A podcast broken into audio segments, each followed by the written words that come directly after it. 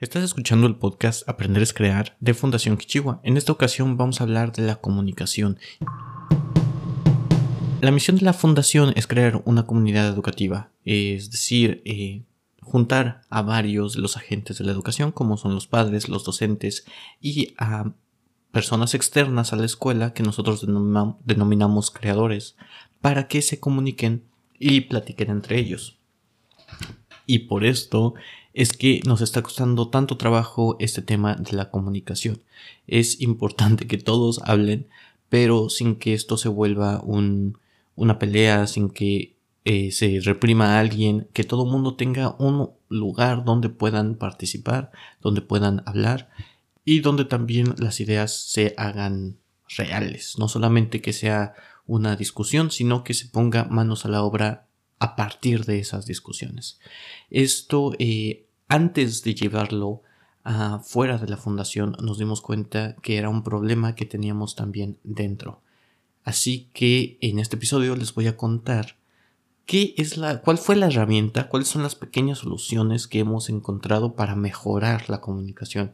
No eh, somos expertos, no tenemos algo eh, perfecto, pero siempre estamos tratando de encontrar mejores formas para platicar entre nosotros, para llegar a acciones, para poder simplificar los procesos, para poder, eh, vaya, hacer más creaciones. Porque no solamente vale la pena eh, saber algo, sino también llevarlo a la práctica.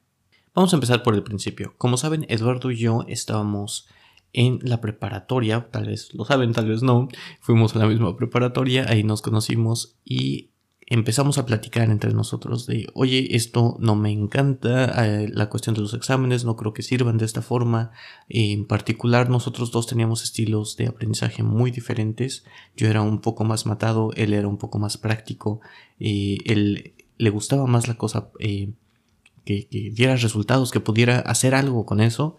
Y en lo particular a mí me gustaba siempre la parte más abstracta, la parte más de entender, la parte tal vez un poco más filosófica y científica de, lo que nos estaban enseñando en la escuela. Así que siempre em, teníamos ideas sobre, ah, es que esto puede mejorar de esta forma, los profesores podrían hacer las cosas así, pero realmente nunca llevamos a nada, solamente rebotábamos ideas y nos quejábamos, la verdad, hasta que decidimos hacer tal cual un proyecto para, para aprender nosotros primero cuáles son las ideas de la educación, qué es lo que podremos, eh, qué es lo nuevo, que si existe otra forma de hacer las cosas y después eh, ver qué podemos implementar de eso en, nuestra propia escuela, para nosotros mismos. Em, pasaron varios años, no, no se concretó nada, hubo ideas como crear un curso de verano, crear un campamento de ciencias, crear eh, talleres en las tardes, empezar hacer un club en la escuela. Vaya, cada uno de nosotros empezó eh, las carreras. En un momento se nos ocurrió, vamos a hacer esto más en serio. Contactó Eduardo a Itzel, que ella es pedagoga, eh, él la conocía y dijo, bueno, esta parte es la que nos hace falta, ¿no? conocemos tal vez él un poco más la parte de negocios, de emprendimiento, y un poco más la parte de matemáticas, así que eh, lo que nos hace falta tal cual es alguien que sepa de pedagogía, de cómo hacer material didáctico, etc. La contactamos y empezamos a rebotar tantas ideas, pero nunca, nunca llegábamos a nada. Y ahí fue cuando ya por fin pudimos hacer una planeación de un curso de verano. No sabíamos si iba a ser para jóvenes, si iba a ser para niños, si iba a ser para adultos. No sabíamos eh, exactamente qué. Solamente seguían esas ganas de hacer algo. No entendíamos ni siquiera cuál era el problema o qué es lo que teníamos que hacer. Eh, la verdad es que dudo mucho que ahorita lo entendamos en la totalidad, pero al menos conocemos un poco más del, problema. Vaya. Después de ese tiempo, eh, la idea quedó se, se, empezó a enfriar, nosotros no teníamos la misma motivación, empezamos eh, con más cosas intensivas durante la carrera, otras cosas que hacer. Em, en ese momento creo yo empezamos la página, fue por el 2012, empezamos la página de Facebook que empezamos a compartir algunas frases, ideas que nos iban, que íbamos aprendiendo sobre la educación. Realmente nada coherente, solamente eran eh, segmentos de lo que íbamos aprendiendo. Las juntas en ese momento eran en persona, hablábamos una, se supone que iban a ser de una hora, pero generalmente terminamos hablando cinco o seis horas, eran súper ineficientes, no llegábamos a nada, rebotábamos ideas, mm, pasábamos de una a la otra, lo más seguro es que si te has querido poner de acuerdo con amigos a dónde ir a una, a, una reunión, cómo, cómo hacer una, una fiesta con tu familia, lo más seguro es que usen este método y, te tardas horas. Es muy divertido, es, es, es, muy cercano, pero es muy ineficiente. No, no se llega a ninguna acción. Solamente todo se quedan palabras y nunca se concreta nada. Así que, pues, eso nos pasó durante bastante tiempo. Hasta que un día Eduardo me dice, eh, voy a voy a hacer una, una AC, voy a hacer esto un poco más formal.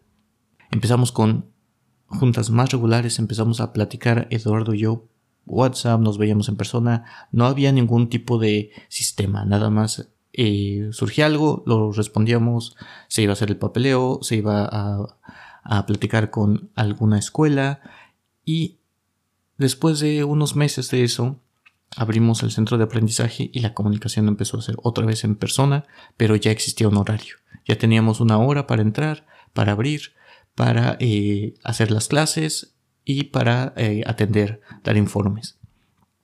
En ese momento ya las pláticas llegaban a algo, no porque era lo planeado, sino porque hacía falta. Hacía falta pintar, hacía falta limpiar, hacía falta eh, preparar la clase. Entonces, esas mismas acciones nos llevaban a tener más pláticas que nos llevaban a tener más cosas que hacer. Y vaya, eso, eso fue una etapa muy padre. Después llegó una nueva integrante, ustedes la conocen, Cristina. Y en ese momento ella también iba muy seguido al centro de aprendizaje. Otra amiga se incorporó durante un tiempo para dar clases de matemáticas, Diana, y ella también estábamos todos en un lugar físico platicando, lo cual pues era muy inestructurado, pero siempre llegábamos a resultados, siempre había algo que hacer. Cuando tuvimos que cerrar el centro de aprendizaje, la mayoría de la comunicación pasó a digital, pasó a estar en línea, si no seguíamos viendo, pero no tan seguido. Era más para reuniones eh, sociales, no tanto reuniones de trabajo. Lo intentamos, pero no había ese, esa motivación de, vaya, en, cuando estaba el centro sabíamos que iba a llegar a algo en particular físico ahí. Y eh, ya que estábamos en digital no sabíamos exactamente. Entonces, si ya no estamos dando clases en físico porque no fue sostenible, ¿a dónde nos vamos a mover? Después de dar bastantes vueltas, de aprender un poco más, de ir a conferencias, de conocer más gente, de platicar con más personas haciendo proyectos similares, nos dimos cuenta que aunque podamos dar muchas clases, no vamos a poder hacer un impacto más grande de lo que, de lo que nuestro tiempo nos da. Porque una clase, si tarda media hora, una hora, hora y media, tenemos una, un número limitado de acciones que podemos hacer durante el día. Así que en ese momento nos dirigimos un poco más hacia los profesores. Y eh, empezamos a crear una serie de módulos una serie de módulos sobre cómo enseñar de una forma práctica.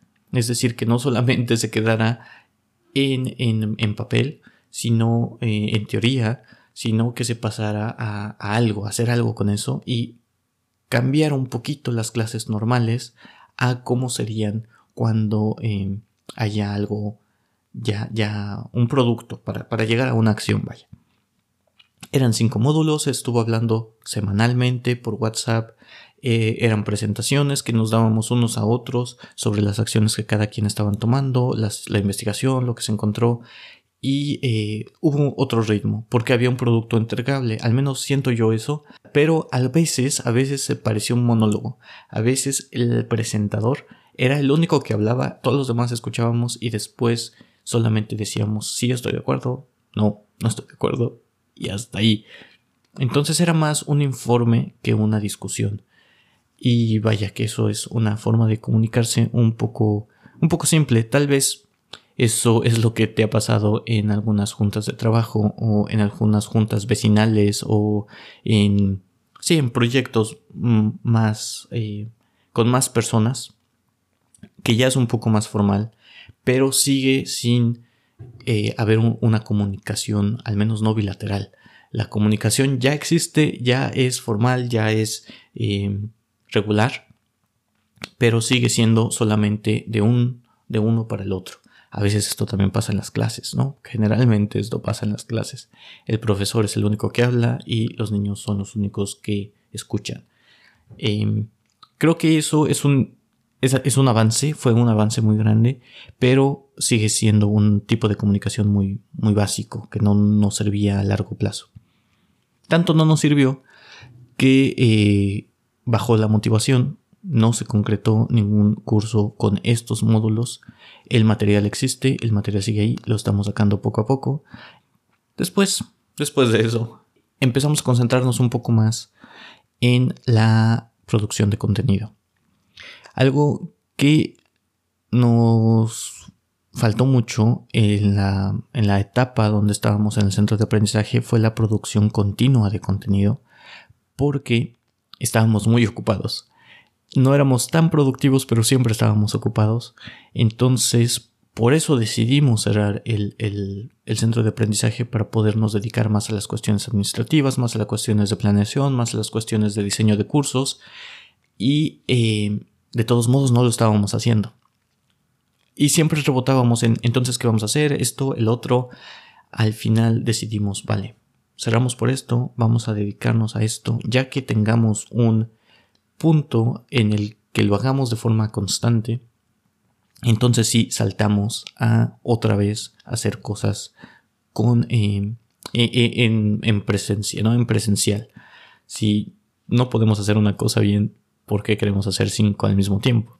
Empezamos, eso lleva ya unos cuantos meses, por fortuna, que podemos sacar este podcast de manera continua, que podemos hacer videos de manera continua, que eh, empezamos a sacar todas esas cosas que teníamos ahí desde hace mucho tiempo. Esto se, se logró gracias a que Eduardo y Cristina empezaron a verse de manera presencial en, en el centro de aprendizaje, en sus casas, para grabar y para editar nos poníamos de acuerdo Eduardo y yo.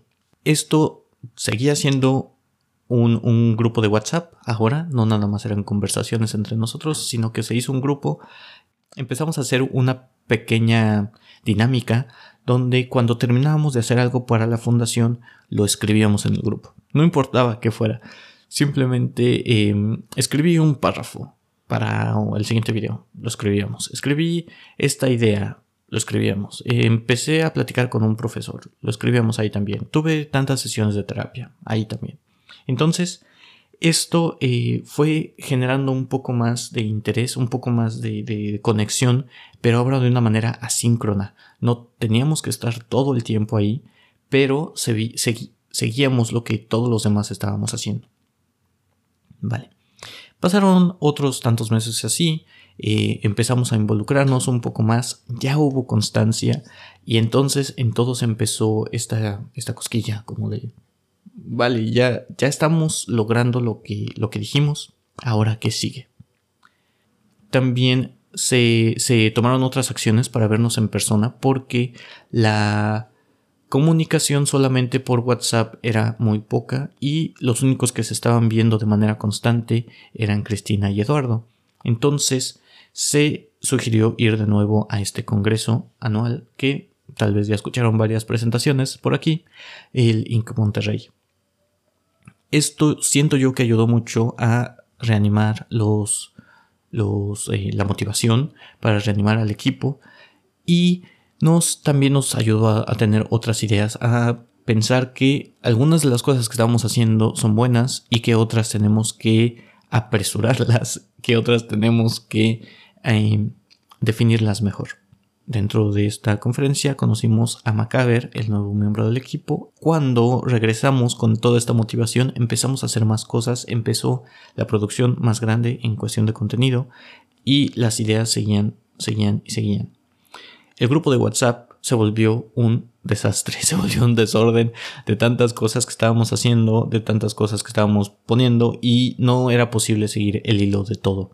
Había muchos links, se perdían algunas cosas, por lo que tuvimos que encontrar una mejor herramienta, algo que pudiera organizar mejor la información. Por lo que por sugerencia de Macabre nos pasamos a Discord, que es una, una decisión un poco extraña, ya que Discord está hecho para jugar videojuegos o para comunidades más dedicada a, gamers, a, gente que juega videojuegos.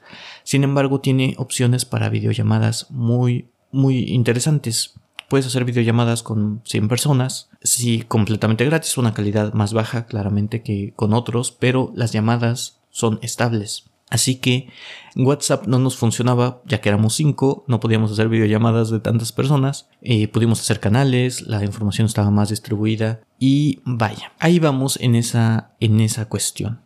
De manera paralela, empecé también a tener pláticas con cada uno de los miembros. Estoy tratando de que entre ellos se hablen también para que haya una comunicación más constante. Se hacen juntas semanales con cada de uno a uno sin, eh, sin ninguna estructura. Simplemente es platicarnos qué es lo que hemos hecho, cómo estamos, en qué, qué es lo que estamos haciendo, cómo, cómo estamos viviendo en la familia, en otros, en otros ámbitos para estar en contacto. Y ahora estamos tratando de implementar una, junta quincenal de todos. Nos dimos cuenta también que si las juntas no tienen una estructura, no hay actividades planeadas, no hay una agenda del día, simplemente podemos rebotar miles de ideas y no se llega a nada. Así que estamos tratando de hacer ese tipo de dinámicas, poner un rol a cada persona. Uno va a ser el secretario, tiene que tomar las notas, otro va a ser el coordinador, otro va a hacer las conclusiones, otro va a ser el, el eh, va a producir algo, un contenido de aquí, algo que podamos, de las ideas que estamos diciendo aquí, algo que valga la pena para otras personas. Y al final, una persona que se va a encargar de hacer la siguiente junta que va a ser el coordinador de la siguiente junta. Va la primera junta solamente, pero eh, se vio un cambio bastante grande. Nunca habíamos hablado los cinco al mismo tiempo. ¿Qué sigue? ¿Qué sigue? Sigue poder mejorar más la gestión de las tareas. Ya encontramos un ritmo, un ritmo de trabajo para producir esto y para contactar a personas. Así que estamos probando diferentes sistemas de gestión eh, como Asana, Trello, eh, Todoist y bueno, otras más. También estamos eh, buscando la forma de organizar la información que tenemos. Tenemos un Google Drive, esa, esa, fue nuestra forma desde el principio de organizar la información, pero después de un tiempo siempre se volvía un relajo de nuevo. Y eh, es muy difícil buscar cosas ahí. Así que lo que estamos haciendo es una herramienta similar a, las herramientas de soporte que tienen algunas empresas dentro de su página. Ahí vamos a empezar a subir algunas cosas. Algunas cosas van a ser privadas, solamente con una cuenta vas a poder entrar, pero otras para gente que quiera entrar al proyecto. También es importante que si ya encontramos esta forma de comunicarnos, si ya encontramos este ritmo de trabajo, empezar a incorporar más personas a la comunidad educativa. Así que lo que sigue también es tener este tipo de eh, comunicación continua con profesores, con padres y con creadores. Esto no es nada fácil, mucho menos en las condiciones actuales de que todos estamos trabajando desde casa, de que eh, las escuelas están cerradas, pero es un, es un reto que debemos de solucionar. Y la invitación otra vez sigue abierta a que si eres un padre, un docente un creador de alguna experiencia educativa, por favor nos contactes, queremos aprender de ti y queremos discutir sobre estos temas, qué acciones se pueden tomar y qué acciones son las que estás tomando. Eso ha sido todo por hoy en cuestión de comunicación, cómo hemos evolucionado en la fundación y eh, espero que les haya gustado, que hayan aprendido algo. Si es así, mándenle un mensaje a, a alguien con este episodio eh, por medio de Facebook o Instagram, etiquétenlo, etiquétenos a nosotros y eh, pongan la frase que más les gustó, aquello que les agradó de este episodio.